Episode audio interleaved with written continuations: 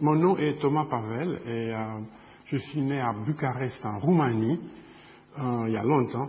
Et je vis aux États-Unis, j'enseigne à l'université de Chicago. Vous m'entendez? Permettez-moi de faire quelques, disons, de, vous présenter les raisons pour lesquelles, dans ma jeunesse et plus tard, j'ai travaillé sur la littérature de la manière dont, je l'ai fait. je dois vous dire que lorsque j'étais jeune, ce qui m'attirait le plus, ce qui me semblait le plus urgent, c'était d'introduire, comme je le croyais à l'époque, un peu de rigueur dans notre discipline. Et non seulement de la rigueur, mais aussi, si possible, un peu de liberté. Euh, euh, euh, c'était une période où ces deux, ces deux idéaux n'étaient pas nécessairement respectés, parce que d'une part, on pouvait dire n'importe quoi, et d'autre part, ce n'importe quoi était très très très bien contrôlé et contraint, surtout dans mon pays où il y avait une version du, du, du marxisme-léninisme euh, assez dogmatique et je, dois dire même assez euh, dangereuse dans ce sens que on pouvait d'un coup découvrir que vous avez commis des, erreurs tellement, tellement dangereuses et fatales que euh, vous mettiez en danger directement l'avenir radieux de l'humanité. pour ne pas mettre en danger l'avenir de l'humanité, il y avait toujours la possibilité de faire de la stylistique ou de la poétique, c'est-à-dire au lieu de parler de choses vraiment importantes euh, et dire, euh, disons, de, prendre des risques sérieux, il y avait la possibilité de parler de choses peu importantes, mais exactes, comme les métaphores, les métonymies, la versification. Et par prudence mais aussi par amour de la rigueur et pour ne pas être obligé de, dire des choses auxquelles, au fond, je ne croyais pas, j'ai fait de la, j'ai commencé euh, par une étude de la métaphore et j'ai travaillé dans le domaine de la stylistique sans savoir, sans vraiment savoir que ce type de euh, recherche auquel je me suis adonné au début des années 60 allait bientôt devenir euh, euh, très très importante euh, et que sous le nom du structuralisme, euh, ce type de recherche allait conquérir beaucoup de, départements de littérature dans plusieurs pays. Dans mon esprit, quand j'étais jeune, j'étais plutôt contraint à faire ces choses-là, parce que d'abord, comme je viens de vous le dire, euh, on pouvait dire des choses rigoureuses. Euh, sur la métaphore, on, pouvait dire des choses qui étaient euh, précises, qui avaient presque un, aspect, disons, incontestable. Et d'autre part, on était un peu plus libre. Mais en même temps, j'étais toujours conscient du fait que dans ce domaine, dans ce domaine un peu plus rigoureux qui était la stylistique, la poétique, et par la suite on a étendu ce domaine à l'étude de, l'intrigue narrative, à l'étude de la structure de, tout un texte, que ces recherches étaient, à mon avis, subordonnées. C'était un domaine subordonné. Ce n'était pas l'essentiel. C'était quelque chose de très important, tout comme euh, lorsqu'on construit un beau bâtiment, il y a l'architecte évidemment, mais il y a aussi la personne qui s'occupe de euh, de la plomberie. Vous voyez, il y a peu de, bâtiments comme le centre Pompidou où la plomberie est plus importante que, enfin, fait partie intégrante de, l'architecture. D'habitude, on la cache. Et euh, euh, je, me disais que ces études de poétique et de stylistique étaient prudentes, subordonnées et bien cachées. D'une part. je, n'ai jamais prévu qu'elle allait, que, ces études formelles allaient devenir tellement importantes et même prétendre à un moment donné euh, euh, euh, évacuer tout le reste. Deuxièmement, j'avais l'impression que toutes les choses nouvelles qu'on disait, comme toutes choses nouvelles toujours, a un caractère expérimental, un caractère provisoire et qu'on doit proposer des hypothèses, tâtonner un peu, sans et oser, puisque c'était tellement nouveau, certains de, ces aspects étaient tellement nouveaux, sans, sans, sans, proposer immédiatement une métaphysique définitive ou sans proclamer immédiatement des, des, certitudes, des certitudes centrales. Et effectivement, pour montrer ceci, j'ai étudié euh, euh, j'ai étudié dans les années 70 euh, l'organisation des intrigues des pièces de théâtre. Et j'ai eu comme, comme, objet les tragédies de Corneille et plus tard certaines tragédies d'un auteur anglais de la Renaissance, Marlowe. J'ai travaillé aussi un peu sur, sur, Shakespeare, je vous donnerai tout, tout, de suite un exemple. Et je pensais que c'était des recherches et des propositions. J'étais très frappé et disons euh, comme je venais d'un pays de, euh, de l'Est avec un certain, j'ai trouvé, trouvais certaines choses vraiment un peu ridicules. Euh, la manière dont on a promu, promu ces études structurales au niveau d'une métaphysique de, de l'esprit humain, c'était, à mon avis, absolument pas, pas le cas. Et je dois dire que dans mes travaux, j'ai toujours, dès le début, cherché euh, le sens et non pas la forme. Même, même au niveau de, euh, euh, de l'organisation de l'action, on, nous a beaucoup raconté des histoires sur, sur l'importance de la, de la forme, que c'est la forme qui détermine qui est déterminante dans la littérature. Je n'ai jamais vraiment cru à ceci, parce que comme je suis toujours resté un consommateur naïf d'œuvres littéraires, je suis resté toujours je dirais, comme tout le monde, j'ai jamais pris au sérieux euh, mon rôle de spécialiste euh, en dehors du moment où je faisais de la recherche. Je savais très très bien en m'examinant moi-même que quand je vais au cinéma, quand je vais au théâtre, ce qui m'intéresse, c'est l'action, c'est ce qui se passe. Tout d'abord, moi je veux voir, voir d'abord si, si, ce que je voulais savoir, si c'était si le Cid allait épouser Chimène ou non. Et même de nos jours, c'est c'est toujours cela qui m'intéresse. J'avoue ceci. il y a ensuite d'autres choses très importantes. il y a d'autres choses très, très, très importantes. Mais tout d'abord, c'est euh, le fait qu'il s'agit d'une action humaine. Les, les, œuvres littéraires qui m'intéressaient, les, romans, les pièces de théâtre, les films, euh, parlaient de... Euh, et ce que je voulais étudier, c'était l'enchaînement des actions humaines selon leur motivation. Il ne s'agissait absolument pas, comme on nous racontait à l'époque, euh, euh, euh, d'un jeu, jeu au fond arbitraire. Et c'était pas simplement l'enchaînement qui m'intéressait, mais aussi les maximes, les maximes qui régissent les actions. Et je vous donnerai un exemple ici, une tragédie que vous connaissez tous le roi Lear de Shakespeare, euh, le roi Lear de, Shakespeare, qui au fond, si, on, euh, regarde un peu ce qui se passe là, vous voyez, ce que, nous voyons, ce n'est pas tellement un jeu de forme, mais c'est une lutte à mort entre deux groupes ennemis. Il y a un système d'alliance, un, système d'alliance de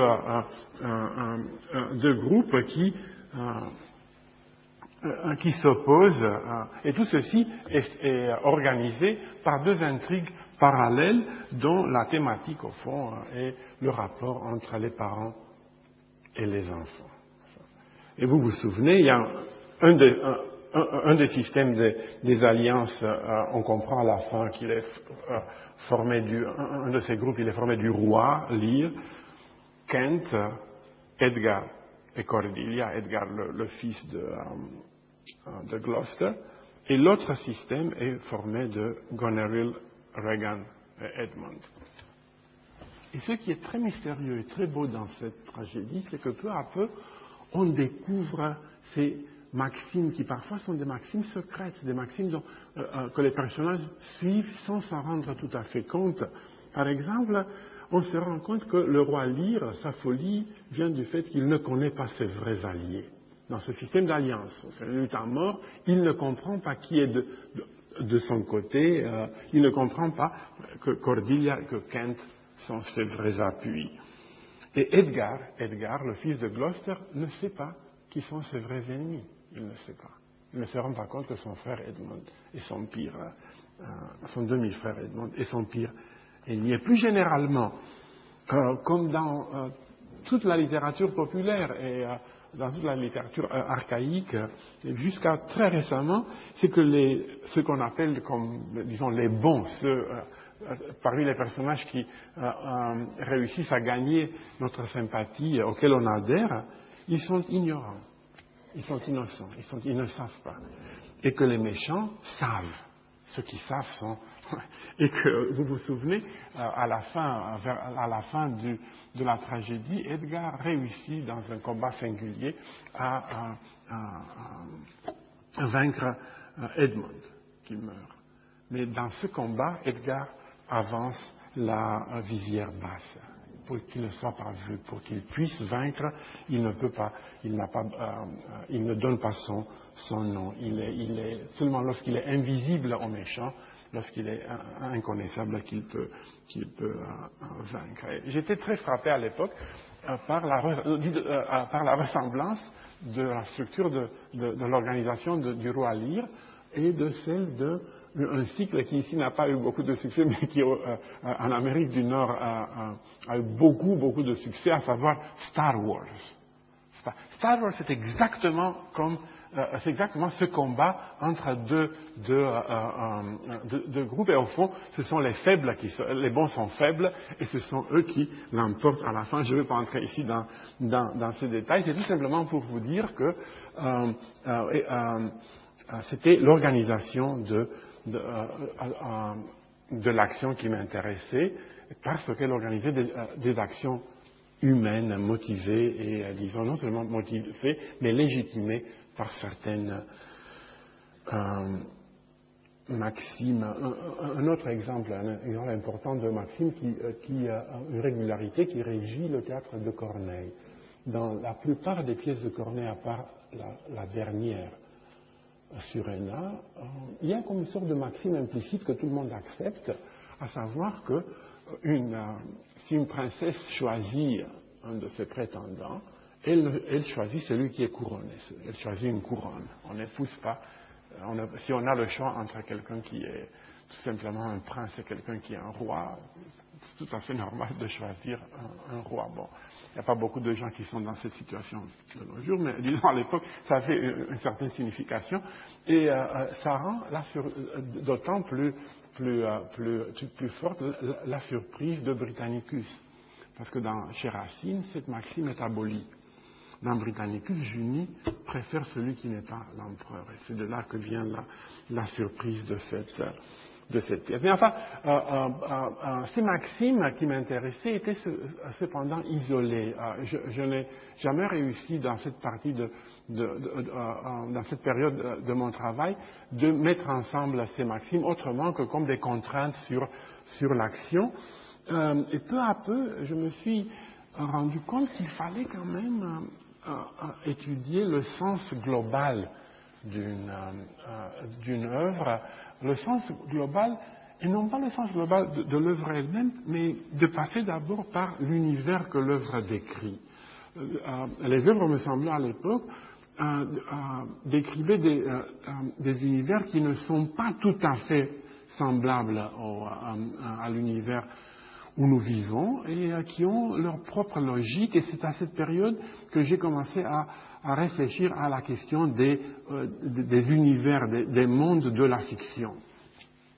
Et euh, euh, donc c'était en quelque sorte aussi comme une protestation personnelle et qui n'était pas explicite mais qui était quand même, c'était là son sens, contre l'idée que tout est texte. Certains parmi vous peut-être se rappellent qu'il y a, il y a 30-40 ans, on n'avait même pas le droit de dire œuvre, il fallait dire texte.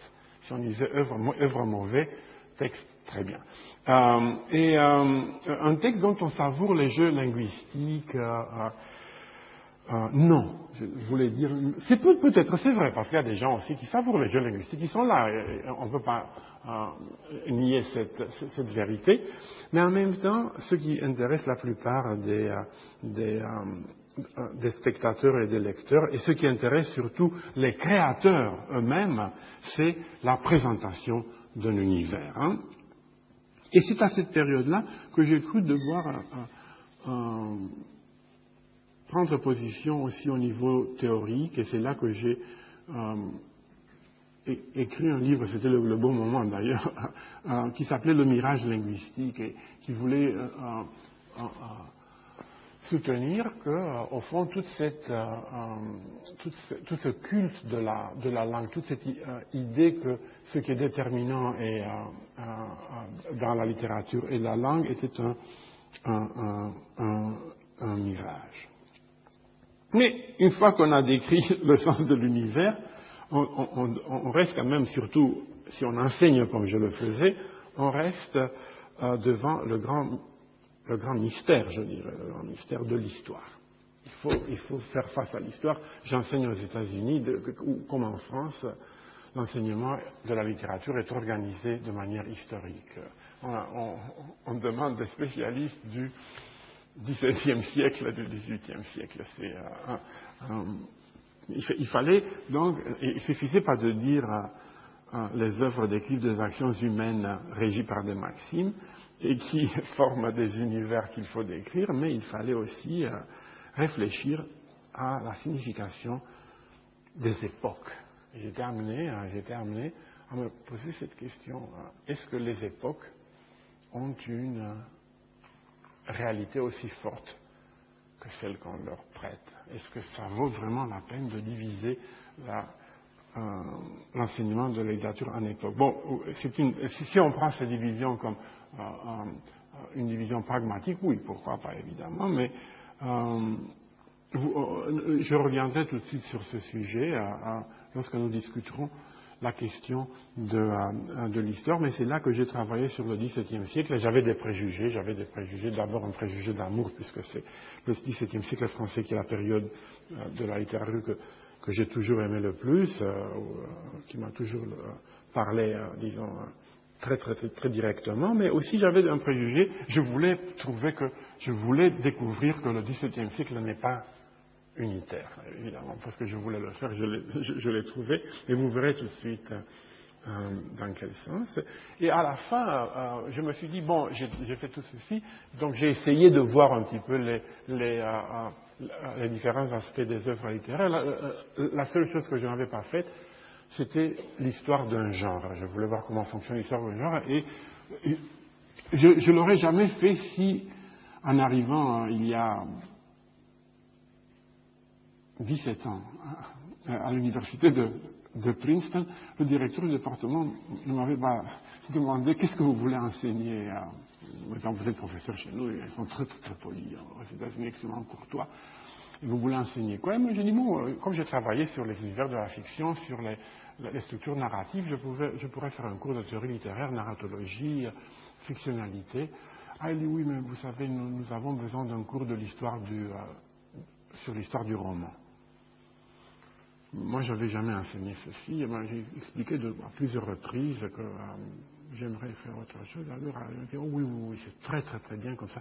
Vous allez enseigner le cours d'histoire du, euh, du roman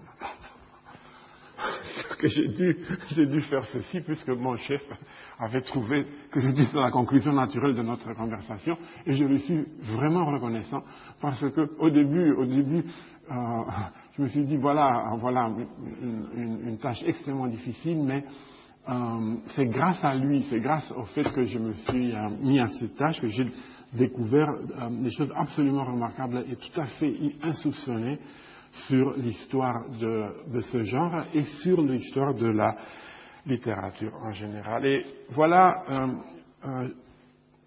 le dernier volet de tout ce que j'ai fait, c'est j'ai été de nouveau presque forcé de le faire parce qu'il y a eu cette possibilité d'enseigner ici et donc pour laquelle je suis vraiment très reconnaissant. J'exprimerai cette reconnaissance dans la leçon inaugurale, mais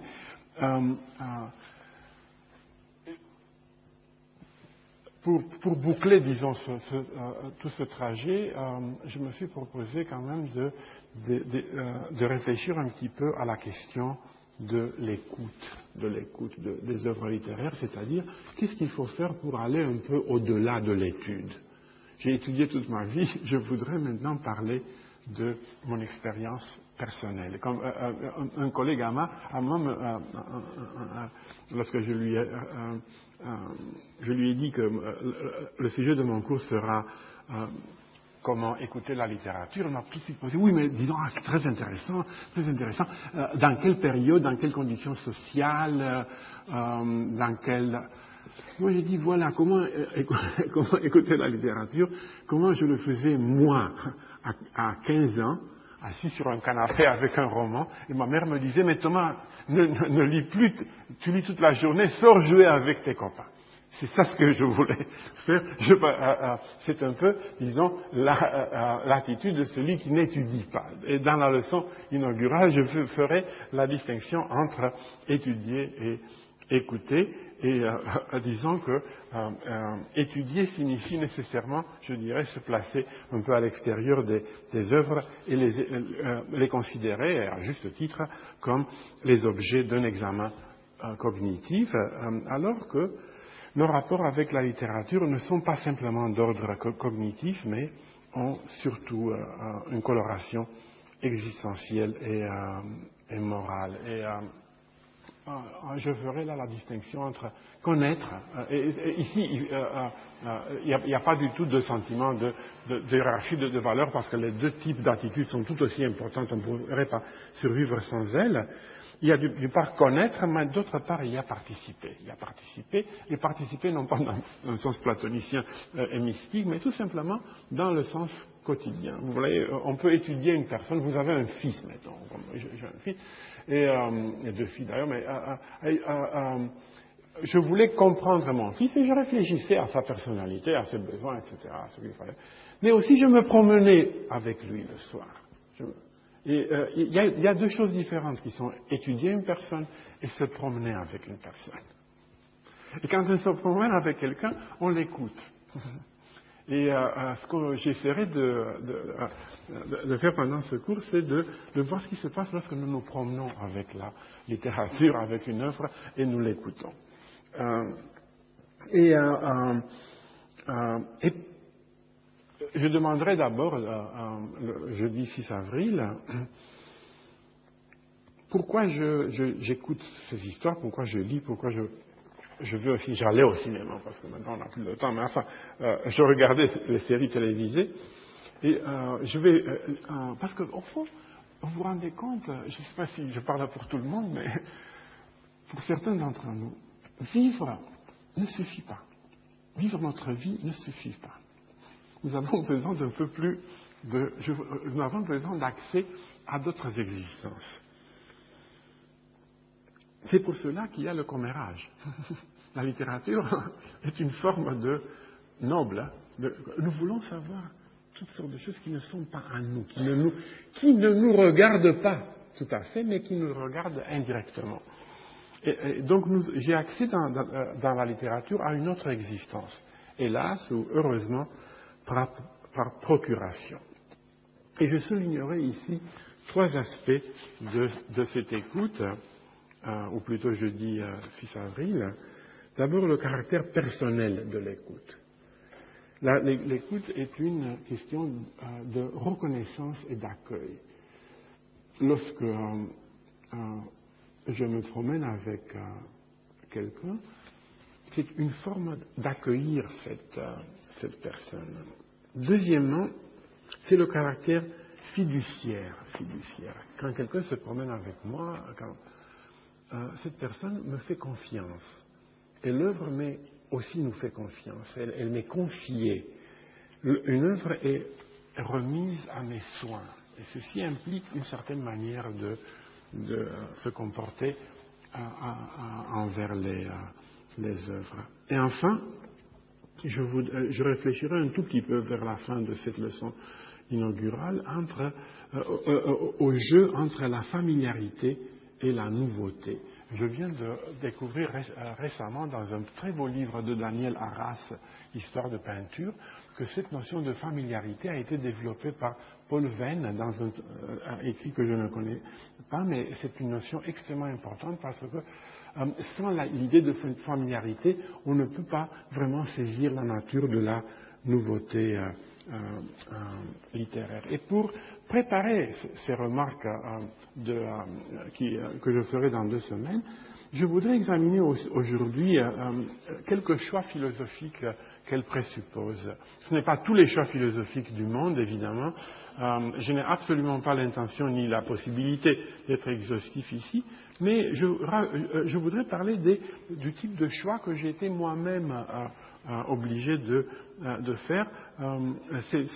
et ces choix ne sont pas strictement limités à l'étude de la littérature, mais ce sont des choix qu'il faut opérer toujours dans les recherches sur l'esprit humain et qui, dans, ma, carrière, dans, ma vie, m'ont paru assez importants. Et ces cas, je, parlerai donc de, quatre types de, choix. le premier est de savoir s'il faut insister dans l'étude sur dans l'étude de, de, la littérature, s'il faut insister sur les concepts que nous sommes en train de forger ou sur les œuvres individuelles qui, euh, qui sont devant nous, qui s'offrent, qui, qui s'offrent à nous, qui se remettent à nos soins. Donc, c'est euh, euh, l'opposition entre concept et individualité. Et le concept, surtout lorsqu'il est pris dans le sens hegelien comme principe de, développement d'une réalité spirituelle, un principe, une réalité spirituelle euh, ou mentale qui connaît une véritable téléologie euh, euh, interne est, un outil extrêmement puissant. Vous voyez, par exemple, on, peut dire, comme l'a dit Schlegel, par exemple, à un moment donné, la littérature allemande se développe en devenant parfaitement allemande, c'est-à-dire en se débarrassant des influences étrangères. C'est une, possibilité.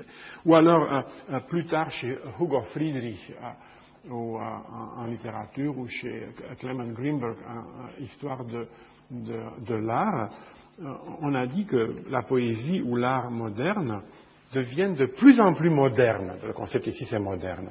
de plus en plus, le concept du vide. Euh, euh, euh, elle devient de plus en plus moderne en se concentrant sur les moyens artistiques, temps, plutôt que sur la teneur du, message. L'art devient moderne en devenant de plus en plus formel. Le mouvement de la suprématie de la forme n'est rien d'autre que la réalisation du concept de modernité poétique. Voilà une forme très très forte de concept. Et euh, euh, je, donnerai deux exemples de, concepts euh, historiques forts, ou de familles de concepts historiques forts. L'un est le Zeitgeist, l'esprit d'une époque, et l'autre est l'épistémé, de nouveau une cohérence, cohérence intellectuelle d'une époque. Euh, le Zeitgeist est une notion qui a son origine dans euh, la philosophie de Hegel et dans le développement euh, du hegelianisme sous différentes formes de réflexion sur la culture à la fin du, du XIXe siècle. Et c'est de là que nous viennent ce qu'on appelle parfois les étiquettes. C'est de là que nous viennent les étiquettes, le classique baroque rococo romantique vient de là. L'histoire littéraire des périodes, les périodes auraient une très forte unité spirituelle, et cette unité spirituelle s'exprime dans un style commun. Euh, l'épistémé est, une, est différent du zeitgeist, parce que euh,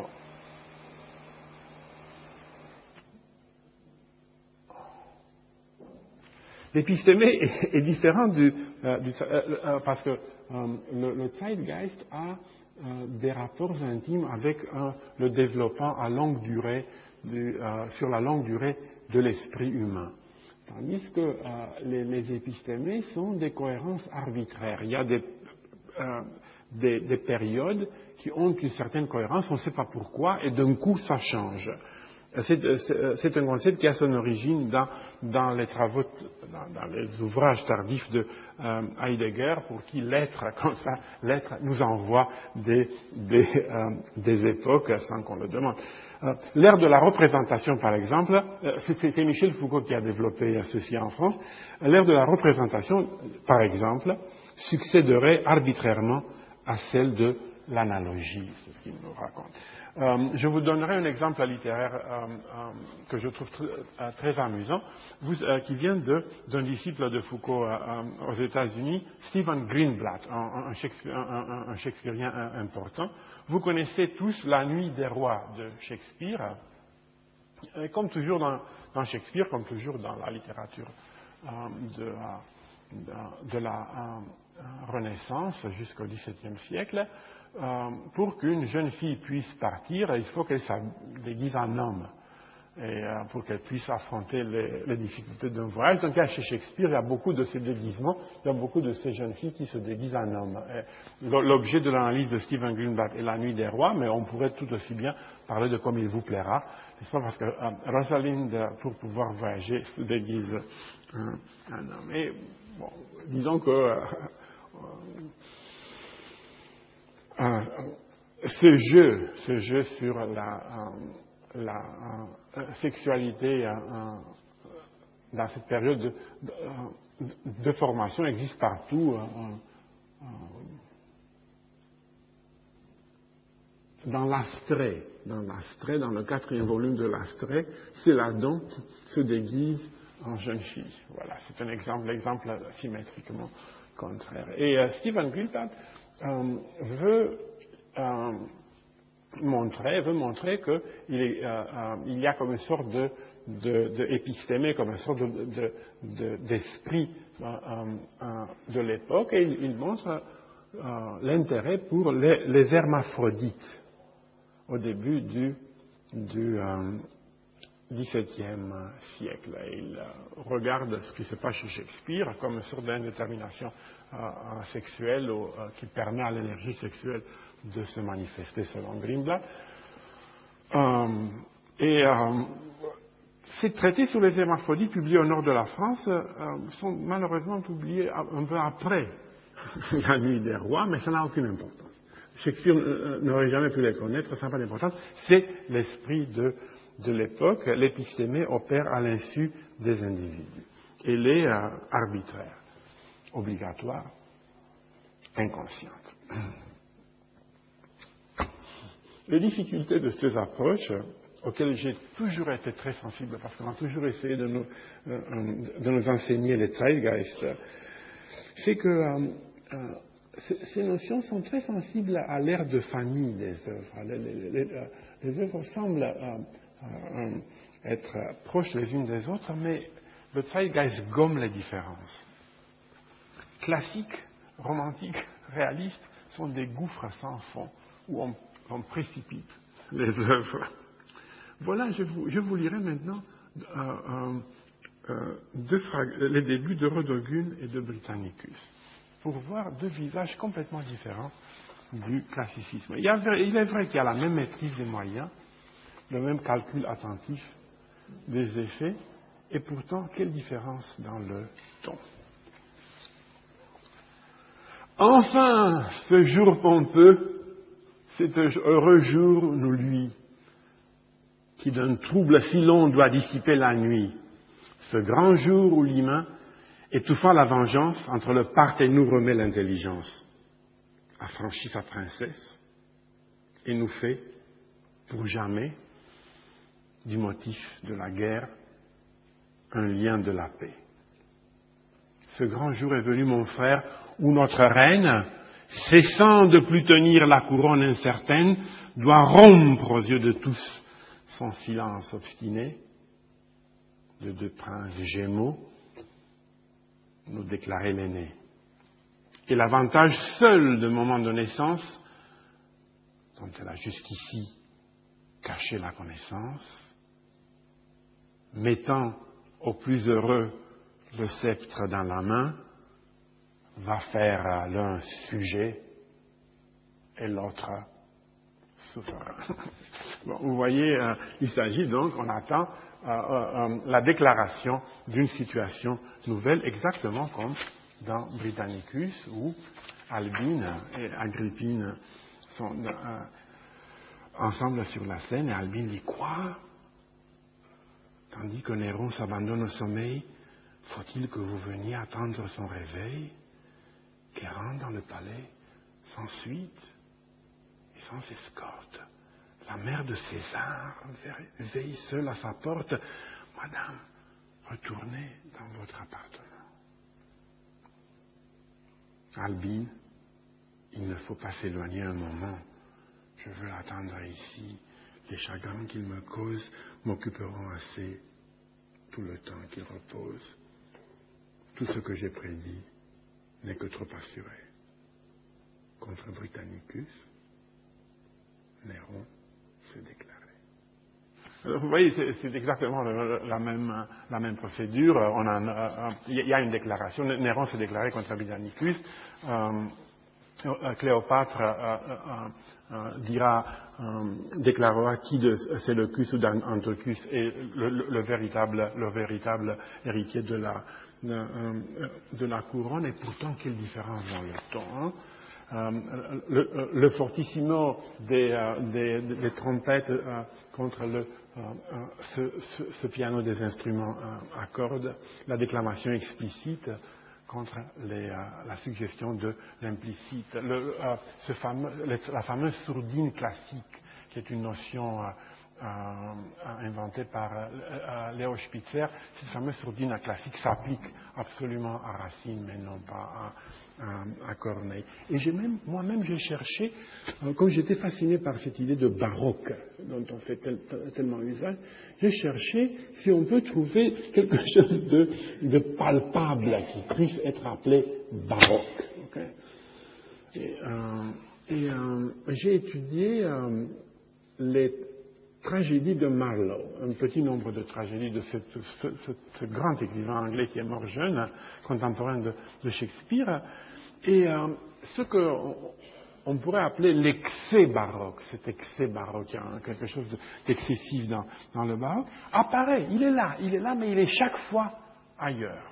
Dans Tamberlane, Tamberlane c'est une superbe tragédie de la nuit, infinie, sur dix actes. Et là, dix actes, c'est ce conquérant qui fait des conquêtes de plus en plus. Euh, euh, spectaculaire et qui montre une cruauté de plus en plus énorme, c'est la déclamation et la folie des gestes.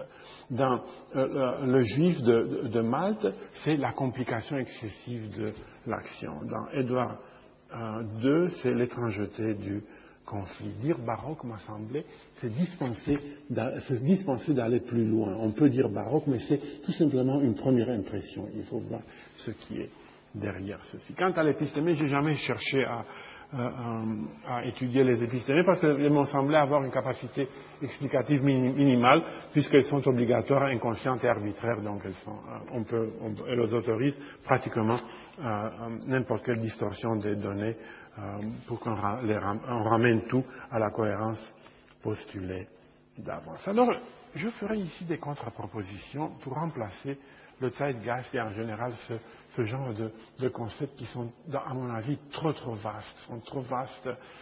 Euh, tout d'abord, euh, euh, je crois qu'il faut faire attention, il faut savoir écouter, être sensible à la différence interne des époques, qui sont toutes parcourues par des courants divergents et conflictuels. Et il suffit de regarder notre époque, puisque nous sommes nous aussi. Nous vivons dans une époque, nous ne vivons pas à la fin de l'histoire comme le croient certains. Notre, dans notre époque, il y a tellement de courants qui se, euh, euh, euh, conflictuels qui se battent entre eux, et je ne vois absolument pas pourquoi au XVIIe siècle, la situation aurait été différente. Au XVIIe siècle, par exemple, il y a un, certain euh, type d'univers fictionnel que j'appellerais l'univers romain. L'univers romain, Britannicus et Rodogune font partie de cet univers, les deux, euh, où la, plus grande vertu est la magnanimité. C'est la magnanimité qui est la plus grande vertu. Euh, dans Corneille, elle est, toujours présente. Elle est toujours présente. Dans Racine, elle est plutôt absente, mais son, absence, son absence est considérée comme une immense, une immense euh, tragédie. C'est là, c'est de là que vient la tragédie dans, dans, dans, dans Britannicus. Mais aussi, chez Corneille, on, on, on remarque une évolution de, de, euh, euh, de la magnanimité. elle existe au début, elle est presque euh, le seul motif qui fait agir les personnages, mais à partir d'un certain moment, son absence, son absence se montre, pour ainsi dire, son absence qui est la chose la plus méprisable est la cause de, la catastrophe. Comme, par exemple, dans, dans, Polyop, si vous vous souvenez, euh, c'est Félix qui est, euh, qui est l'homme du soupçon, qui, ne croit pas que les autres puissent être magnanimes. La même chose dans la mort de Pompée. Ptolémée, euh, le, prince, il est, il est, il est,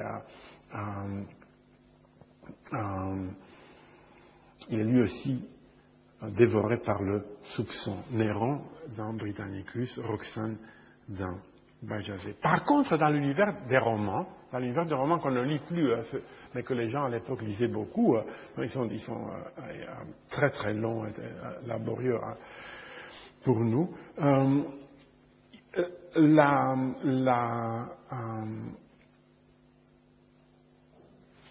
la, panoplie des, valeurs, si vous voulez. Est très différente. Et euh, je, je, mettrais même en doute non seulement euh, euh, l'unité des époques, parce que je vois que les époques sont très divergentes en leur sein. Il y a, il y a, des, il y a, il y a des, idéaux littéraires ou des, des, des projets littéraires conflictuels au sein de chaque de chaque période. J'y reviendrai tout à l'heure lorsqu'on parlera de, de romans. Non seulement le fait que les époques sont partagés par des conflits internes, mais aussi je mettrai un peu en doute l'importance des divisions en, époque. Par le fait que euh, nous enseignons le XVIe, XVIIe, XVIIIe siècle, nous perdons de vue certaines choses. Et nous perdons de vue le fait qu'il existe des continuités très fortes parfois à l'intérieur d'un genre. La tragédie en France, me semble changer très peu du début du XVIIe siècle à la fin du XVIIIe. C'est, bon, je, dis me semble, enfin, c'est une, c'est une, euh, euh, une chose dont tout le monde est, euh, est, conscient. Les romantiques se sont révoltés contre ceci. Entre le théâtre de Méret et celui de Voltaire, qu'on ne lit plus, mais qui a du mérite, je dirais. entre le théâtre de Méret et celui de Voltaire, la différence est une différence de perfectionnement à l'intérieur d'une même méthode. Mais euh, entre la prose de d'Urfé et celle de Madame de Lafayette, et puis de Marivaux, et puis de Rousseau, et puis de Laclos, les différences sont, sont énormes. Il s'agit d'univers, d'univers euh, complètement. Est-ce qu'on pourrait tout simplement parler, comme on n'a pas manqué de le faire, de la plasticité indéfinie ou infinie du, roman? Ça, c'est les Bactines, euh, euh, les gens de ce genre qui euh, parlent de... Non, il n'y a pas de plasticité infinie. Il y a tout simplement des continuités et des changements à travers les époques. Je ne sais pas si on peut donc parier, si on gagne si on, à parier sur le primat des périodes. Deuxième, deuxième, deuxième euh, réflexion ici sur, euh, à propos de, de, euh, de cette deuxième réflexion pour mettre en doute l'importance de la division en période, en époque. Il y a des ressemblances frappantes et une communauté sentie et vécue entre des périodes éloignées et qui ont des régimes politiques et sociaux très différents. Vous savez qu'on a parlé des grands siècles. Voltaire parlait des grands siècles. Il y a du vrai dans cela. Entre le siècle d'Auguste et le siècle de Louis XIV, il y a des choses qui sont communes. Et effectivement, au XVIIe siècle, les partisans des anciens, il s'inspirait véritablement des écrivains latins et grecs, il vivait ailleurs, il vivait ailleurs. Il se retrouvait, si j'ose dire, sous le même toit que les anciens. De même, le classicisme allemand, un siècle plus tard. Or, qu'y a-t-il de commun entre Athènes et la France du XVIIe siècle ou l'Allemagne de la fin du XVIIIe Je ne sais pas. Et je ne me pose même pas euh, cette, Donc, nous rejoignons, euh, après cette critique de, euh, de, de l'approche conceptuelle, je voudrais plaider en faveur d'une d'une étude de la littérature qui met l'accent sur l'individualité des acteurs, c'est-à-dire des auteurs, et de leurs actes, de leurs œuvres. Lorsqu'on dit individualité, on le pose au concept, tout le monde pense tout de suite à Kierkegaard lorsqu'il s'oppose à Hegel, mais je ne veux pas euh, recourir ici au pathos existentiel de Kierkegaard. Il suffit de penser à la conception de l'histoire de Leopold Ranke, fondateur euh, en Allemagne du monde de l'historiographie moderne, qui, défend les thèses suivantes. La primauté des faits contre celle de la théorie. On regarde d'abord les faits avant de théoriser. En histoire, histoire, pas en physique. Euh, deux, l'unicité des événements historiques et des périodes. Comme dit Ranke de manière très très belle, il dit chaque période se présente seule devant Dieu. Dieu jugera chaque période selon ce qu'elle a accompli. Autrement dit, on ne peut pas euh, déclarer comme déclaraient euh, les, dirigeants allemands dans les années 30, notre période se sacrifie pour le bien de la nation. Mais les fruits seront cueillis seulement à l'avenir ça va directement contre l'idée du sacrifice de la génération actuelle sur l'autel de l'avenir. Trois, dans l'histoire, c'est l'histoire politique qui a le rôle déterminant. C'est l'action humaine qui a le rôle déterminant. C'est excellent d'étudier euh, euh, euh, la longue durée, c'est excellent d'étudier l'économie, mais il ne faut pas oublier que ce qui détermine, c'est l'agir. Et d'ici découle le postulat de l'action, la quatrième thèse, c'est que l'histoire n'est jamais décidée d'avance. Elle est la somme des résultats d'actions humaines orientées vers des buts précis. Et finalement, Ranke euh, avait aussi euh, prenait soin d'introduire un critère de moralité dans l'histoire. Il, y a une moralité dans l'histoire, mais on juge, cette moralité est une moralité facile à juger. Il, nous est facile, disait-il, et je suis absolument d'accord avec lui, il nous est facile de juger les actions et les périodes d'après des principes moraux qui sont, qu'on peut saisir à n'importe quel moment. Par exemple, la tyrannie est mauvaise à n'importe quel moment et sous n'importe quel prétexte, la cruauté, l'arbitraire, ainsi de suite. Il n'y a pas de problème. Alors voilà, j'essaierai de, euh, m'inspirer un peu de, euh, ces, euh, du point de vue de, de Ranke pour la réflexion sur la littérature, qui, réflexion qui n'est pas tout à fait réductible à l'histoire littéraire, mais quand même les deux vont ensemble c'est d'abord donner la primauté aux œuvres et non pas à la théorie, quelle qu'elle soit. Quelle qu'elle soit. J'ai moi-même enseigné des, cours de, théorie de, la littérature euh, il y a beaucoup de théories de, la littérature. Elles sont toutes très intéressantes, mais quand même, euh, si on ne parle pas des œuvres, on, on, perd l'essentiel. Et je vous donne ici deux, exemples d'approches qui mettent l'accent sur, les œuvres.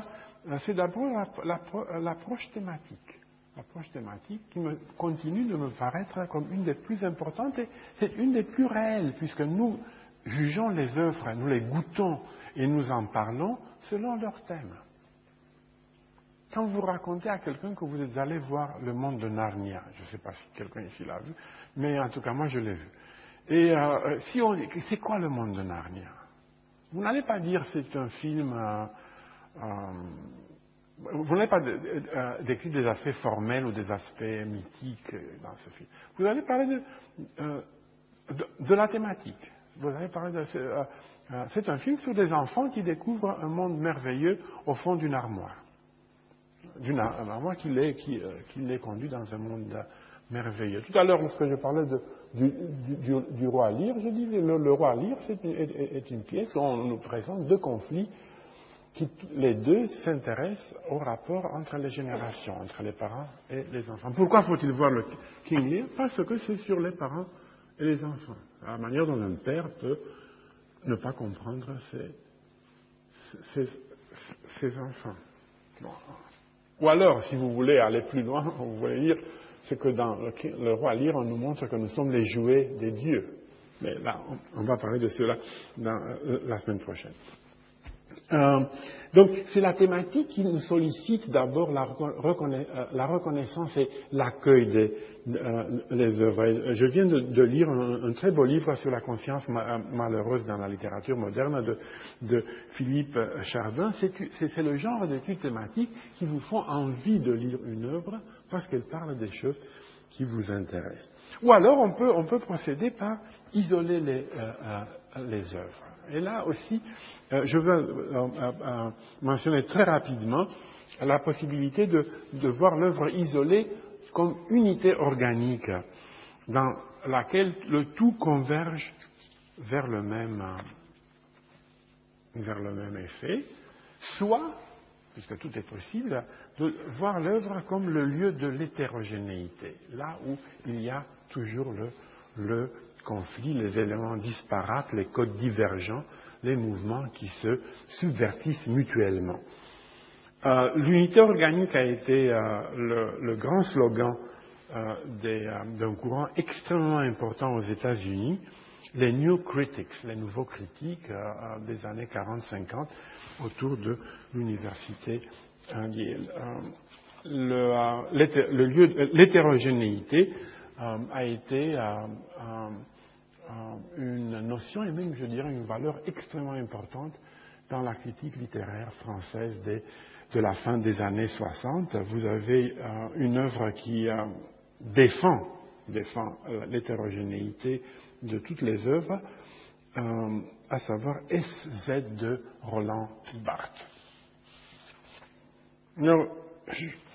tout ceci est très beau, mais euh, de nouveau, il faut regarder l'œuvre elle-même, parce que euh, un des, plus talentueux des plus subtils parmi les New Critics, les nouveaux critiques, qui est Clint Brook, a écrit une étude célèbre et profonde et, belle sur Macbeth de Shakespeare, dans laquelle il part d'une métaphore du bébé nu.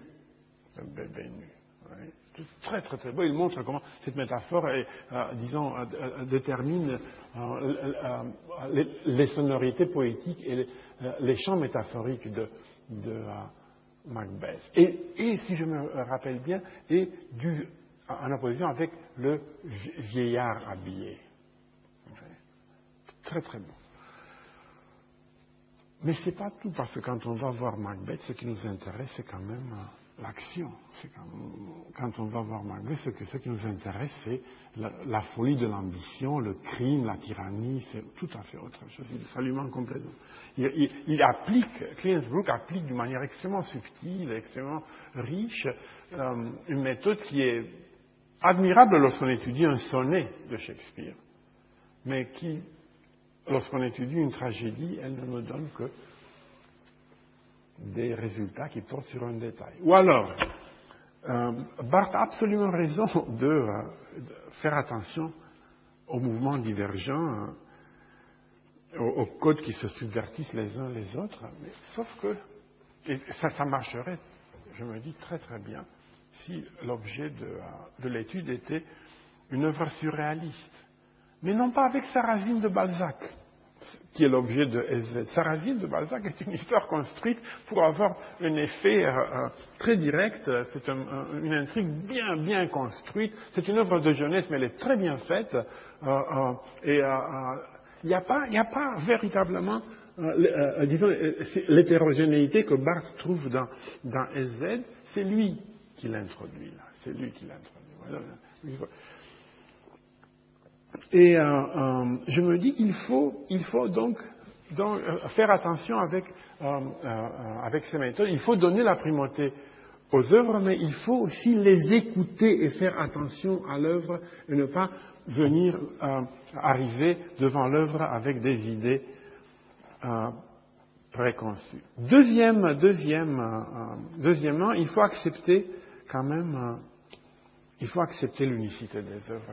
c'est très difficile pour moi de dire ceci parce que j'ai toujours cherché le contraire, mais il faut accepter que euh, l'unicité des œuvres joue un rôle et que chacune se trouve par elle-même devant le lecteur. De, la même manière, lorsque je me promène avec quelqu'un, c'est peut-être, euh, euh, même si j'avais douze fils, si je me promène avec un d'eux, je me promène avec ce fils-là. Et quand je suis devant une œuvre, je suis avec, avec, avec cette œuvre-là. Et il faut faire un usage extrêmement sagace de ces désignations stéréotypes. Il ne suffit pas de dire, de dire Balzac, ah bon, c'est réaliste. Parce que il y a le côté romantique de Balzac, il y a le côté visionnaire de Balzac, il y a Curtius qui a écrit un livre sublime sur Balzac, le meilleur d'ailleurs, avec celui de, de Béguin aussi. Et euh, troisièmement, les auteurs ont des intentions artistiques. Les auteurs ont des intentions artistiques l'auteur existe, on nous a annoncé qu'il était mort. Il y a des auteurs qui sont morts, mais, euh, avant de mourir, ils avaient tous des intentions artistiques et ils expriment ces intentions dans leurs œuvres. Ceci est extrêmement important. Et l'histoire de la littérature, l'histoire de la littérature, toutes ces œuvres qui sont là, dans les euh, rayons des bibliothèques que personne ne lit, et certaines sont quand même dans la bibliographie du cours, donc on les lit, cette histoire est le résultat de ces intentions, euh, de, ces œuvres qui se battent les unes avec les autres, puisque ces intentions se combattent mutuellement ou s'entraident. Et euh, les époques ont chacune leur diversité, les traditions passent d'une époque à l'autre, il y a toute une dynamique là, et les auteurs sont des acteurs.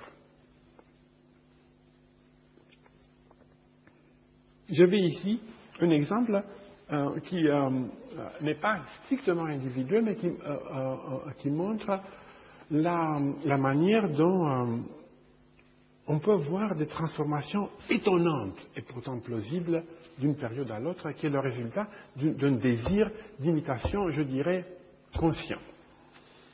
Vous savez que Brunetière, qui avait beaucoup, beaucoup d'idées originales qui ont été malheureusement un peu oubliées, pensez que euh, la prédication, la prédication, le sermon, qui était un genre littéraire jusqu'à la fin, un genre de, belles lettres, je dois dire, jusqu'à la fin du XVIIIe siècle, se transforme en disparaissant, se transforme, euh, ou plutôt en disparaissant, il prête son pathos à la poésie lyrique romantique.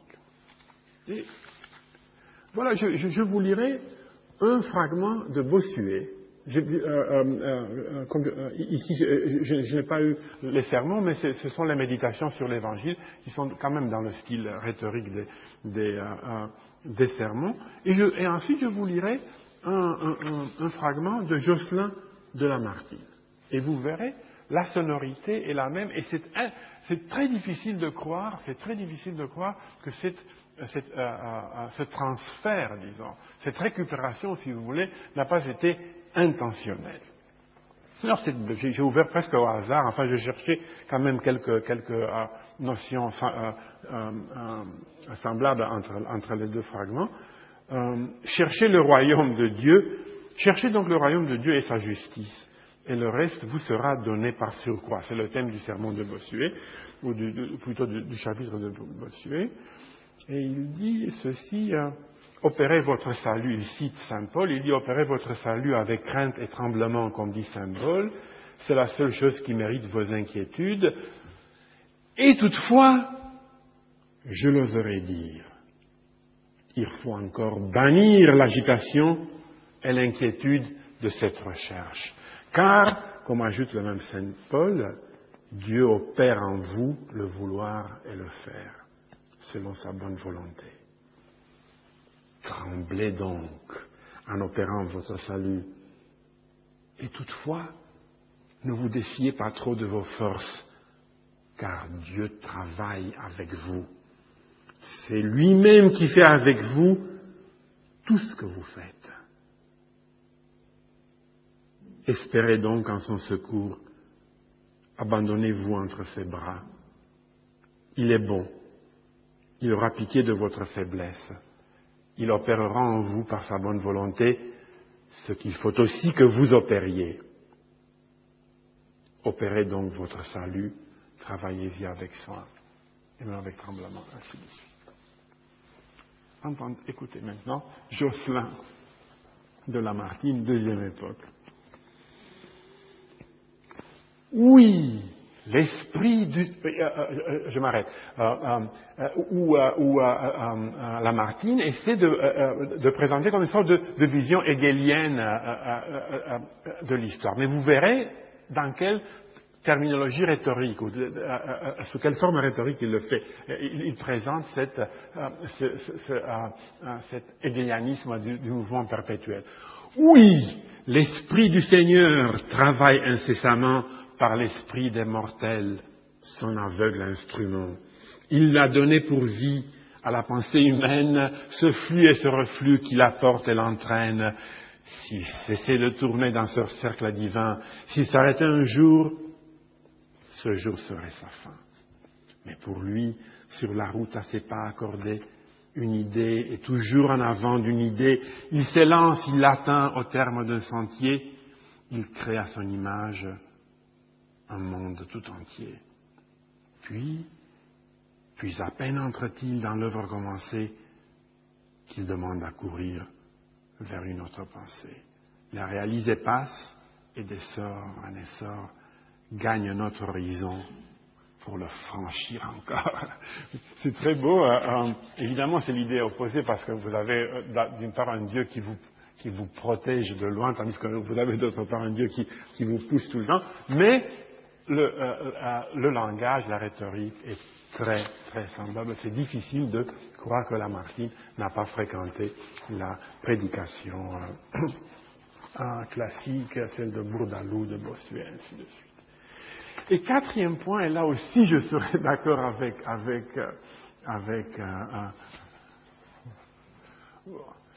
je serais d'accord avec Ranke, nous jugeons les œuvres littéraires d'après des critères, somme toute, assez simples. Assez simples. La capacité de capter l'attention, la force, la richesse. De, termes vagues. Euh, dans un très beau livre sur euh, euh, l'esthétique, Gérard Genette se moque des esthéticiens américains, de, Beardsley par exemple, parce que Beardsley euh, euh, utilise des termes de ce genre pour, décrire le succès d'une œuvre littéraire. Il dit, bon, ou d'une œuvre artistique en général, il faut avoir la force, la richesse. Et je me dis, euh, bon, ça ne veut rien dire, force, richesse, c'est vague. Et je dis, oui, c'est vague.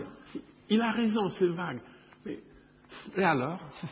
Est-ce qu'il est y a, il y a des, domaines dans notre vie où il suffit d'être vague Et je vous rappelle la promenade. Après la promenade, on, rentre et on se dit Ah, c'était agréable. Et ça suffit. Ça suffit. C'est très vague, mais ça suffit.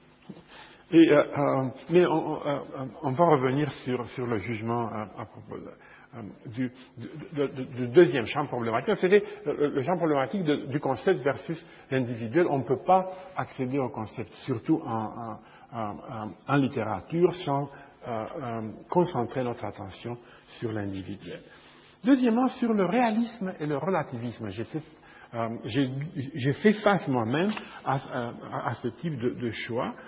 Et de nouveau, chez, chez Genette, il défend le relativisme du goût donc du jugement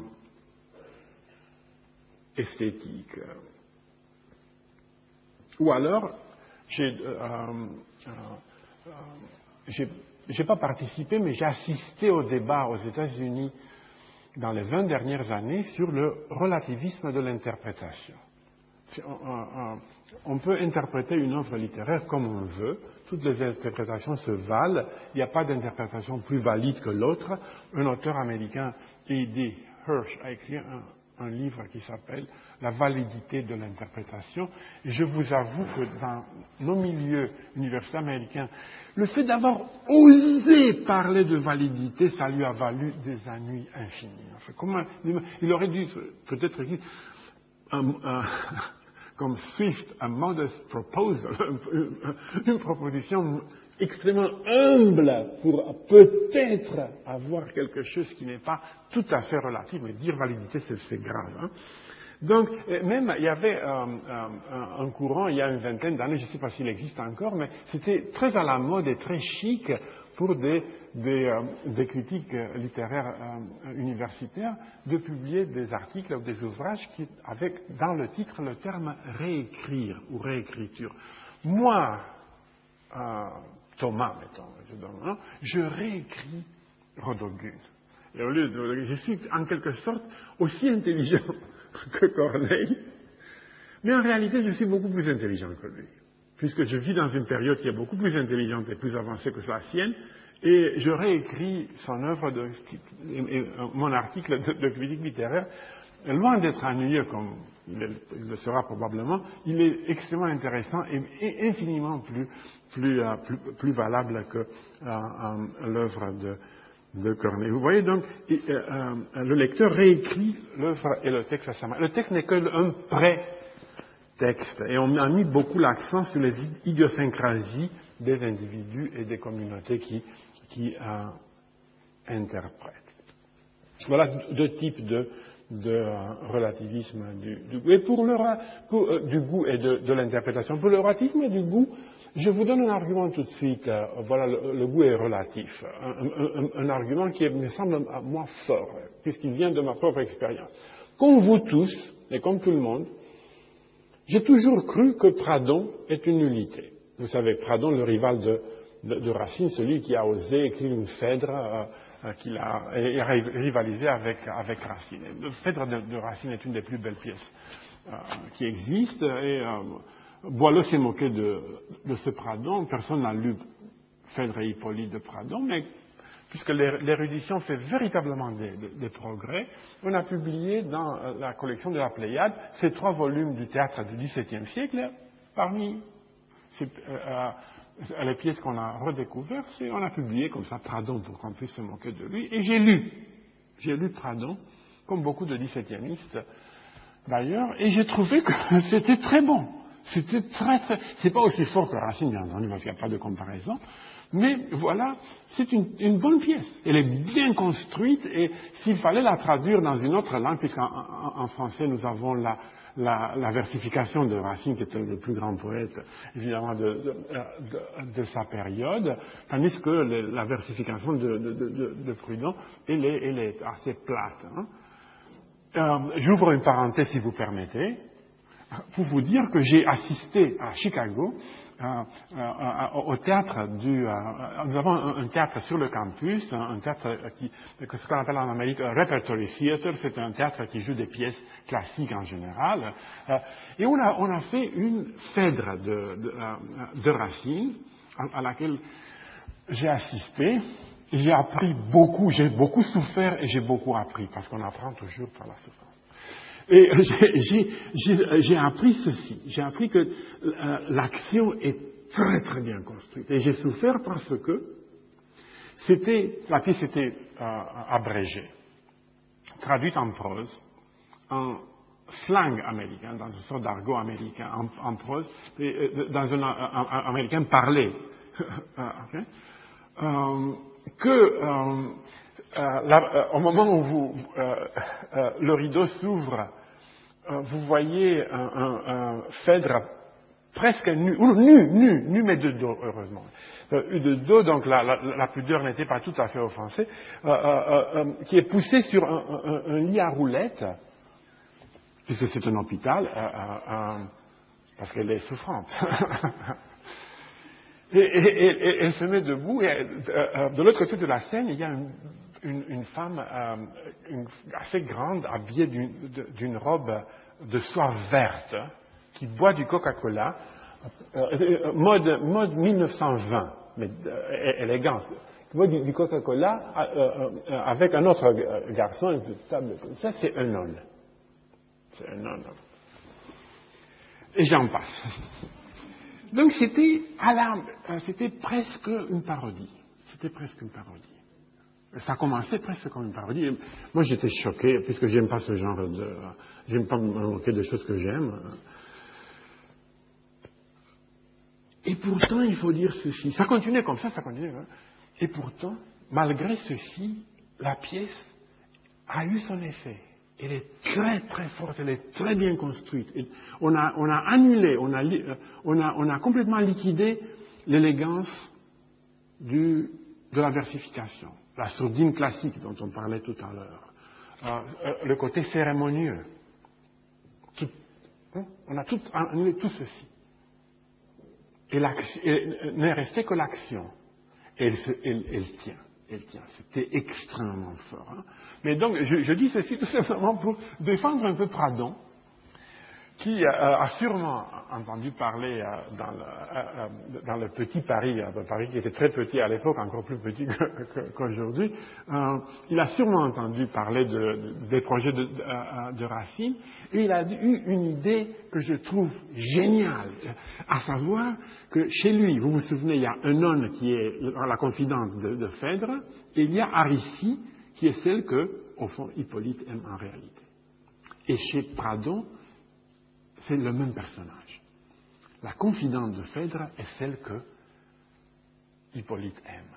Ce qui fait que du point de vue dramatique, c'est très, très fort. Et ce n'est que, bon, il n'a pas l'élégance, il n'a pas, il n'a pas le, génie de Racine, ni la beauté classique, ni l'harmonie, mais c'est une pièce qui, euh, jouée, disons traduite en argot américain, avec des coupures, aurait un succès égal à celui de. Donc voilà que, euh, pour, dire qu'on peut dire, voilà, le goût est relatif, vous avez devant vous quelqu'un qui ne méprise pas, à la différence de Boileau, quelqu'un qui ne méprise pas, toute proportion regardez, euh, à, Prado. D'autre part, il y a le réalisme du goût et des interprétations. Et là, je dirais, nous sommes tous des réalistes. Nous le sommes. Parce que, bien que ce réalisme ait peu de défenseurs, le relativisme du goût ressemble, me semble, beaucoup au scepticisme des philosophes. le scepticisme des philosophes est purement théorique. Oui, euh, euh, on peut être sceptique en philosophie, mais dans la vie, on continue quand même de, réagir comme si on ne croyait pas à notre propre euh, scepticisme. et pour l'œuvre d'art, nous pratiquons tous un certain réalisme du, goût. Hein. Nous avons tous le sentiment inévitable que ce que j'aime, que ce que nous aimons est bon. Qu'il y a quelque chose là. Je, connais beaucoup de gens, je connais quelqu'un, j'ai un ami qui aime Boulez.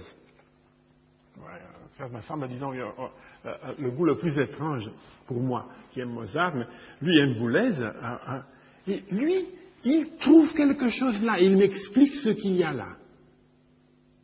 Il est réaliste. Il est réaliste dans, sa, dans son attitude. Et là, il y a deux raisons, deux, euh, versions. L'une, euh, celle du réalisme modéré, qui a été proposée ici en, France par le regretté Rainer Rochlitz, dans un beau livre qui s'appelle L'art au banc d'essai. C'est le réalisme du débat. C'est le réalisme du débat. Si on, euh, les œuvres sont le sujet d'une conversation privée et publique permanente. Je, peux dire, ah, j'ai adoré le monde de, Narnia, ah, j'adore Star Wars, ou ah, euh, le Seigneur des Anneaux, c'est vraiment bien. Et d'autres peuvent dire, ah, bon, quand même, tout, ce genre de film est nul, ils condamnent tous les gens. Mais non, mais il y a un débat. Par le fait qu'il y a un débat, c'est-à-dire à l'horizon quelque part, il y a l'espoir de trouver euh, d'arriver à une peut-être pas une conclusion, mais au moins le débat a un certain sens. Ou alors, tout récemment, j'ai lu tout récemment un, livre publié cette année qui s'appelle le réalisme esthétique. Parce que nous vivons dans une période où après, des, décennies de relativisme, il y a des jeunes qui se disent, bon, quand même, il faut défendre aussi le réalisme. C'est le réalisme esthétique de Roger Pouivet qui dit ceci, les propriétés esthétiques existent dans l'œuvre. Euh, si on dit d'une œuvre qu'elle est gracieuse, c'est qu'il y a dans l'œuvre quelque chose qui la rend gracieuse. Si on dit qu'elle est mélancolique, il est l'élégance, puisqu'on parlait de Racine, la sourdine classique, une certaine perfection dans la construction, elles sont là dans Britannicus, et pour les percevoir, il suffit de regarder. Et vous allez me dire, il ne suffit pas de regarder.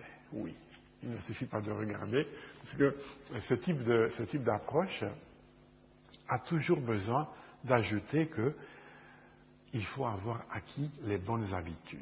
Il faut avoir acquis les bonnes habitudes esthétiques.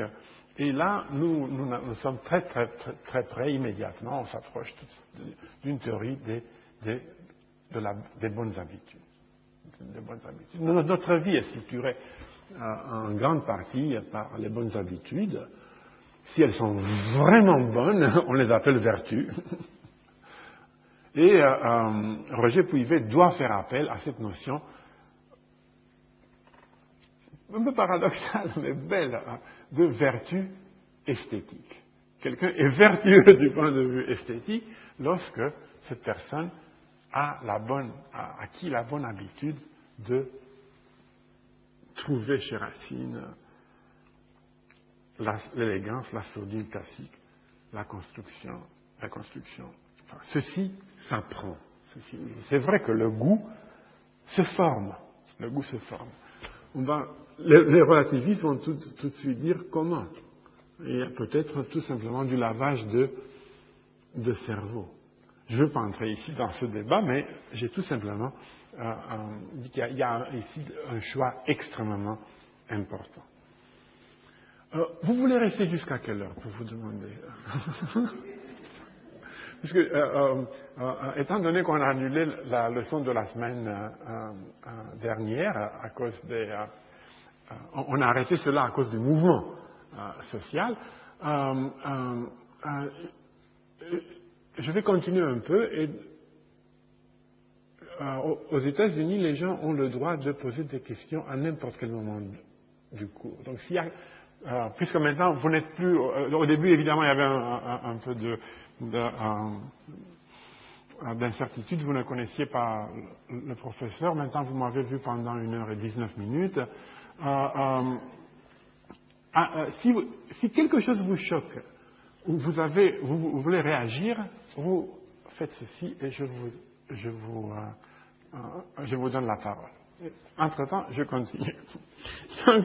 donc, on a parlé de concept versus individu, euh, ensuite de, l'individuel et du conceptuel, du réalisme et du relativisme. Un troisième type de, choix très très très très important, et un choix où on a fait, je crois, beaucoup d'erreurs, c'est le choix entre l'attitude réductionniste et celle qui euh, défend l'indépendance des niveaux.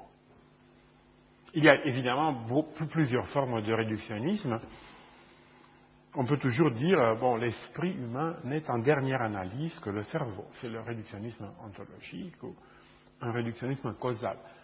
On pourrait dire, les propriétés du cerveau expliquent, rendent compte, épuisent les actes de l'esprit. Euh, dans l'enseignement de, la littérature, euh, dans, ma, vie, j'ai eu affaire à un type très dangereux de réductionnisme, le réductionnisme linguistique.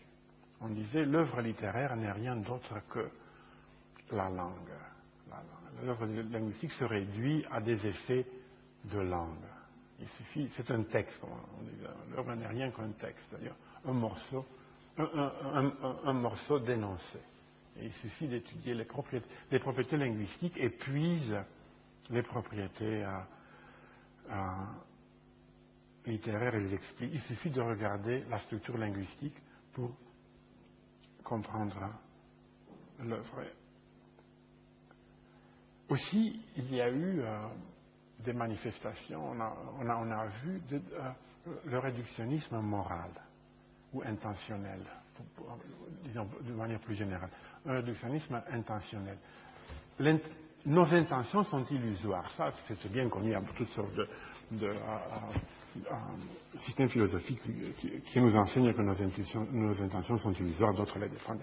Mais en littérature, on a eu, on a eu cette, euh, cette ce, ce, combat a été mené, il a commencé en Amérique avec Beardsley et Wimsatt, qui, dans les années 40, à la fin des années 40, début des années 50, ont écrit un article qui avait une influence énorme qui s'appelait L'illusion intentionnelle. C'est une illusion.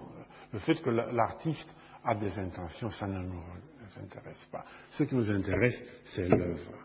L'œuvre est un objet et ça faut être traité comme objet. Et plus tard, en France, on a traduit ceci euh, d'une manière un peu plus élégante, disons, euh, en parlant de la mort de l'auteur. L'auteur euh, était peut-être là, mais il ne l'est plus. Je pense que euh, je vais dire tout simplement, je vais faire deux remarques ici, très rapidement. Peut-être qu'en dernière analyse, l'esprit n'est que le cerveau. Et qu'en dernière analyse, nous ne sommes que des corps, disons ça. Il faut vraiment des connaissances surnaturelles pour, pour euh, dire le contraire. Mais nous ne sommes pas intéressés toujours, et nous ne sommes pas intéressés lorsque nous étudions la littérature, par ce qui se passe en dernière analyse. Il ne faut pas laisser la dernière analyse influencer la première analyse, et la deuxième analyse, et la troisième analyse. Mon fils est un corps, peut-être en dernière analyse. Mais pour moi, disons, je ne pense pas à lui en, euh, termes de, corps. Je pense à lui en termes, par exemple, quand il était petit, en termes de quelqu'un qui doit faire ses devoirs pour demain. Et c'était peut-être en première et deuxième analyse momentanée, mais c'était important, c'était ce qui comptait. Je n'avais pas besoin d'aller en dernière analyse et, et, entrer en conversation avec tel ou tel neurone sur le cerveau dans le cerveau de, de, mon fils pour qu'il fasse ses devoirs. Il suffit que, mais quand même, il est déjà euh, euh, euh, 19h, 7h du soir, et tu n'as pas encore fini tes devoirs. Et avec les œuvres littéraires, nous sommes exactement dans le même rapport. Peut-être qu'en dernière analyse, peut-être qu'en dernière analyse, tout est linguistique ou tout est je ne sais pas. Ça ne m'intéresse pas. Ce qui m'intéresse, c'est ce qui est en première, en deuxième, en troisième analyse. L'œuvre est là pour que je l'accueille, pour que je la goûte, pour que je euh, la, euh, pour que je la comprenne, ainsi de suite. Il faut donc savoir quel est le niveau de l'analyse. Et la, grande, la grande, je dirais la tragédie, la tragédie du structuralisme euh, français a été de croire qu'on peut aller directement en dernière analyse. C'est pas, possible. C'est une immense erreur. Euh, je vous, euh, euh, on, peut multiplier les exemples, mais on n'a pas ici le, le, temps. Deuxièmement, pour, pour euh, la, le réductionnisme euh, intentionnel ou moral, il y a ce que j'appelle, j'appellerais la règle de Charles Taylor. Charles Taylor est un philosophe canadien qui a écrit beaucoup d'ouvrages importants, dont euh, une réfutation célèbre du, du, behaviorisme et une autre de l'utilitarisme. Et sa règle est celle-ci, est qu'il est impossible d'étudier l'action humaine et tout ce que s'y rattache, donc les œuvres littéraires, sans tenir compte de l'intention de, l'acteur ou ici de l'auteur. Ce n'est peut-être pas la seule chose. C'est peut-être pas, il ne faut pas tout réduire à l'intention de l'auteur. Il ne faut pas nécessairement faire comme faisait euh, une, une, une, prof à moi quand j'étais étudiant dans le cours de littérature comparée. On était arrivé au cours sur Goethe. On n'a jamais parlé de, des œuvres littéraires de Goethe. Elle nous a parlé de, des amours de Goethe. On a su en détail de qui Goethe était amoureux. C'est un peu exagéré de dire que l'œuvre se réduit à la vie, mais on ne peut pas, on ne peut pas éviter de réfléchir à la notion d'intention. Nous vivons, le monde dans lequel nous vivons est intentionnel euh, de part en part. Et enfin, euh, j'approche de la fin de ce que j'avais à, proposer aujourd'hui. On est obligé, lorsqu'on étudie la littérature, de réfléchir aux propriétés de l'histoire. On est obligé à réfléchir à, l'histoire et à réfléchir de nouveau à quelque chose, si l'histoire est déterministe ou non, si elle est téléologique ou non, et si elle est irréversible ou non. Et ça a l'air euh, abstrait, mais c'est extrêmement important et c'est extrêmement concret. Il y a beaucoup de décisions, non seulement en histoire de la littérature ou dans la manière dont nous goûtons les œuvres littéraires ou nous les écoutons, mais aussi dans notre, dans notre existence. Euh, nous avons eu euh, en, histoire littéraire, nous avons eu droit au déterminisme. Nous avons eu droit au déterminisme. C'est, il a été exprimé d'une manière superbe par Hippolyte Taine, qui parlait de la race, du milieu et, du moment. C'est la meilleure des, formules qui expriment le, déterminisme. Il y a eu le déterminisme biographique, je vous ai fait allusion, j'ai fait allusion aux, amoureux de, Goethe, où de, nos jours on nous parle de la vie et des ambitions de Racine, Racine le caméléon, etc. On nous a parlé dans des termes beaucoup plus, vastes de superstructure idéologique déterminée par la structure économique. Vous savez que Racine, peut-être on a oublié déjà cela, mais quand j'étais jeune, on nous expliquait que Racine était un représentant de la noblesse de robe, ou alors de la culture déterminée par les rapports politiques, Racine et l'absolutisme. Ça marche si bien dans les œuvres de Racine, parce que la monarchie française était absolue. Absolument. On peut commenter le terme d'absolutisme, je ne le ferai pas aujourd'hui. Alors, je devrais dire ceci à propos du déterminisme. D'abord, il n'est absolument pas exclu.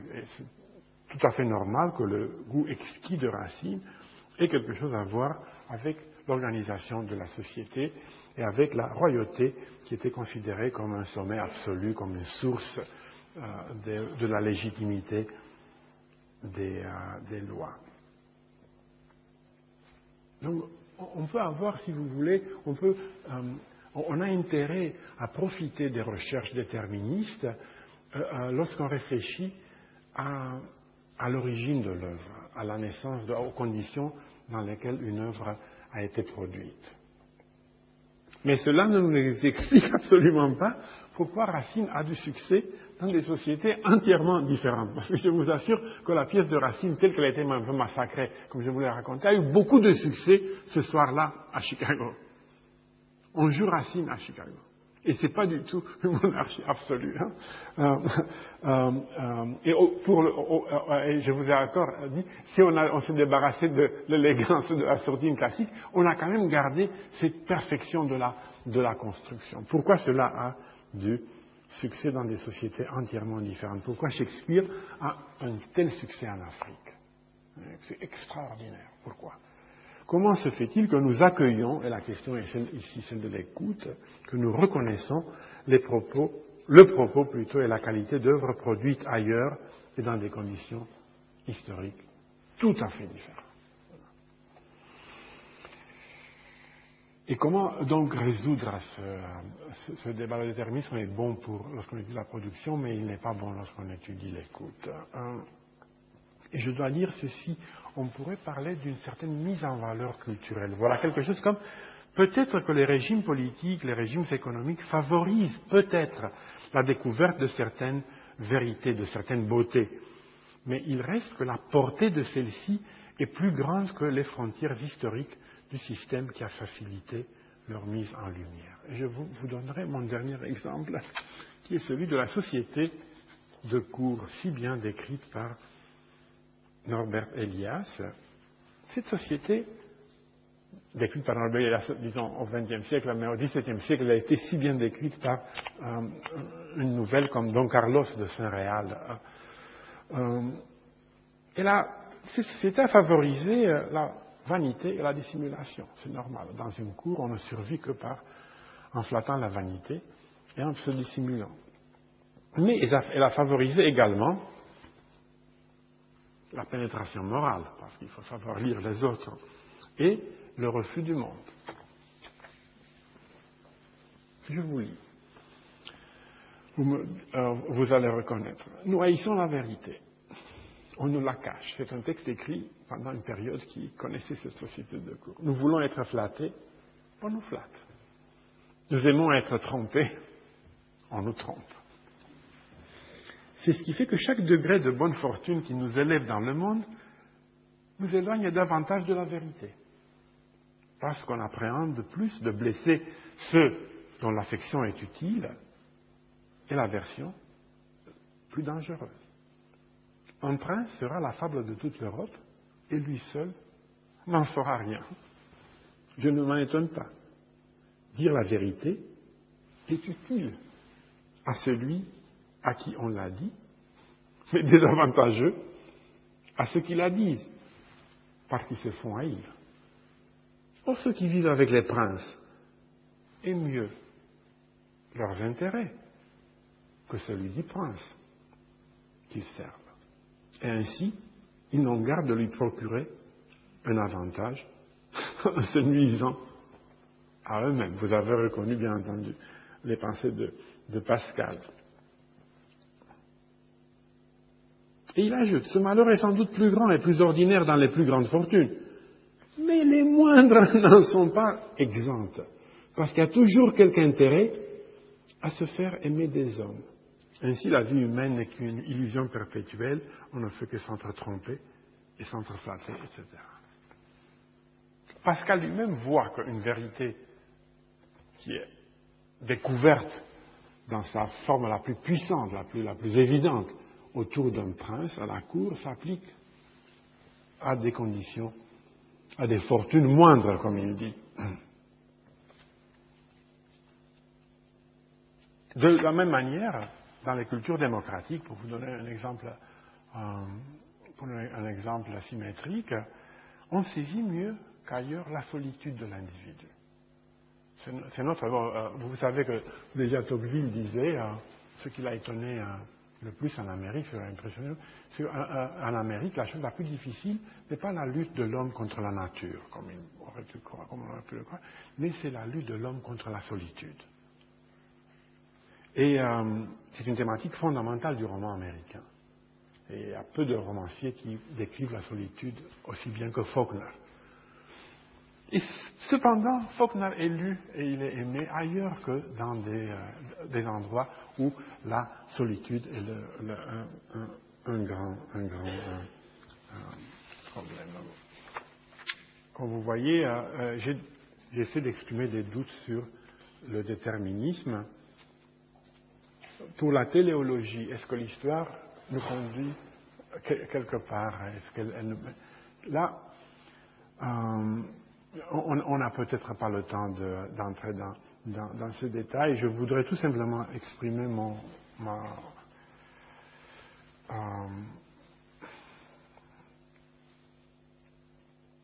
comment dire, les doutes personnels que j'ai sur la euh, téléologie de l'histoire parce que, euh, euh, vous savez, il y a un, euh, si, l'histoire conduit quelque part, c'est que l'esprit humain, cet esprit humain, en, devenant de plus en plus mûr, arrive, à la maturité et donc à un certain type de maîtrise de soi et de, de bonheur. aux États-Unis, il y a actuellement un débat parmi les euh, un débat. Il, y a, quelque chose comme un débat euh, dans la biologie. Il y a quelques, quelques euh, biologistes qui sont croyants et qui soutiennent qu'il suffit de regarder le, monde vivant pour voir qu'il est conçu par une intelligence supérieure, par Dieu. Et que donc il y a ce qu'il appelle intelligent design. Comment traduire intelligent? Dessin intelligent. Bon, voilà. Il y a un dessin. Oui, hein? Oui, euh, mais, design, c'est ici un peu aussi planification. Oui. Disons, il y a comme une sorte de dessin intelligent, une planification intelligente. Je ne suis pas biologiste, je n'ai pas d'opinion là-dessus, mais en regardant l'histoire, Si l'histoire était théologique, ça présupposerait, ça présupposerait une planification intelligente, un intelligent design. Ce que j'ai vu dans ma vie au niveau de l'histoire m'a convaincu qu'il n'y a pas d'intelligent design dans l'histoire. Donc, euh, euh, tout ce que je vois, ça contredit absolument la moindre possibilité d'une téléologie de l'histoire indépendante du résultat de l'action euh, humaine. Et la même chose est valable en littérature. La littérature n'a pas travaillé depuis ce début, depuis Homère et je ne sais pas quand, pour aboutir, pour aboutir, comme il nous a raconté, au surréalisme. Je pense que sais pas, l'Iliade est là, dépassée pour arriver à Nadia. C'était pas et finalement, l'irréversibilité qu'on nous raconte euh, souvent, on nous parle souvent de l'irréversibilité de l'histoire, c'est peut-être vrai en histoire, de nouveau, j'ai pas d'opinion, mais en, culture, c'est absolument pas vrai, parce qu'on a tellement de... Euh, euh, les, grandes renaissances ou les petites renaissances, et ce qu'on appelle en anglais revival, remise à la mode, petites ou grandes, sont tellement fréquentes qu'il est, est, impossible de parler d'une irréversibilité euh, total. Et ici, je, devrais dire que la notion de moderne a, disons, un abus qu'on a pu faire de cette notion, au fond, au fond euh, précieuse, hein, euh, vite qu'elle est, elle, est quand même précieuse, elle, nous aide à, voir une, certaine différence. L'abus de cette, de cette notion nous a fait croire souvent que ces choses sont irréversibles, des choses sont irréversibles dans l'art alors qu'elles ne le sont pas. Donc, euh, pour conclure sur l'histoire, je fais de nouveau appel à Ranke en disant que l'histoire de la littérature est le résultat des intentions des auteurs et des œuvres qu'ils produisent pour les réaliser.